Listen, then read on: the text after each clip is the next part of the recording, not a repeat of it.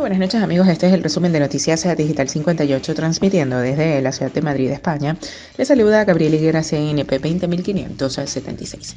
Comenzamos con las informaciones del día de hoy, es que la ola de bronquiolitis que satura las urgencias podría estar cerca de su pico máximo. Los hospitales infantiles en Cataluña siguen hasta arriba por la bronquiolitis en muchos centros. El hospital eh, HM Nens de Barcelona continúa sin camas libres.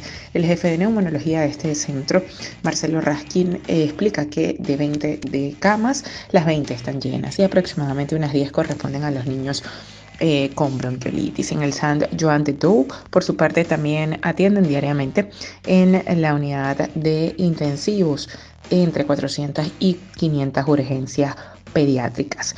La pediatra Yolanda Jordan explica que hay 16 pacientes con infección respiratoria, de los cuales 14 son bronquiolitis. Sin embargo, según la Generalitat, la epidemia se acerca al menos en esta comunidad a su pico, teniendo en cuenta el incremento de casos. La secretaria de Salud Pública, Carmen Cabeza, ha indicado a Cataluña Radio que la subida eh, no es tan marcada como la semana anterior y que esperan que el pico posiblemente se alcance al final de esta semana. Lo habitual antes de la pandemia era que el pico en este virus se alcanzará a mediados del mes de diciembre, aunque esta vez entre los expertos hay mucha incertidumbre sobre el comportamiento de este virus. Cambiando de tema, tenemos que Díaz Ayuso dice que su gobierno prepara nuevas medidas para mejorar la sanidad pública madrileña. Eh, a la huelga de atención primaria se ha referido la presidenta regional Díaz Ayuso, que ha insistido en que la ruptura de las negociaciones se realizó de manera unilateral. Asegura también que el gobierno está preparando nuevas medidas para mejorar la sanidad madrileña, objetivo prioritario para su gobierno. Díaz Ayuso también señaló que solo una parte de los médicos está secundando esta huelga, que respetan, pero que ha criticado que puso en marcha de manera unilateral, rompiendo las negociaciones. Ayuso también reconoció que hay unos problemas evidentes que lastran a la atención primaria, pero ha asegurado que el sistema sanitario madrileño es de primer orden. La presidenta de la Comunidad de Madrid se ha comprometido a mejorar las condiciones de los profesionales y también ha avanzado que trabajan en nuevas medidas para la sanidad madrileña. Y ya para finalizar, Sánchez dice que pasará a la historia por haber exhumado al dictador Franco guiado por el legado de la luz del republicanismo.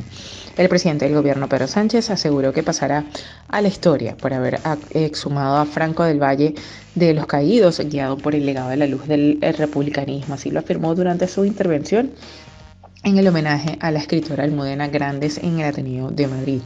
Una de las cosas por las que pasaré a la historia es por haber exhumado a este dictador de un gran monumento como el que construyó en el Valle de los Caídos, aseguró ante un pequeño grupo de fieles socialistas y también explicó lo que le llevó a tomar esta decisión. No fue tanto eso, sino que también, por supuesto, por la deuda pendiente que tenemos con los familiares que aún buscan los restos de sus seres queridos, sino también reivindicar un pasado luminoso que quedó oscurecido del republicanismo que por desgracia fue cegado por el golpe y la dictadura. Pedro Sánchez también recalcó que lo que quería era reivindicar ese legado de luz que dejó este republicanismo. Bien, eso es todo por el día de hoy. Recuerden que somos Noticias Digital 58, siempre llevándoles la mejor información para todos ustedes. Desde Madrid, España, se despide Gabriel Higuera. Feliz noche.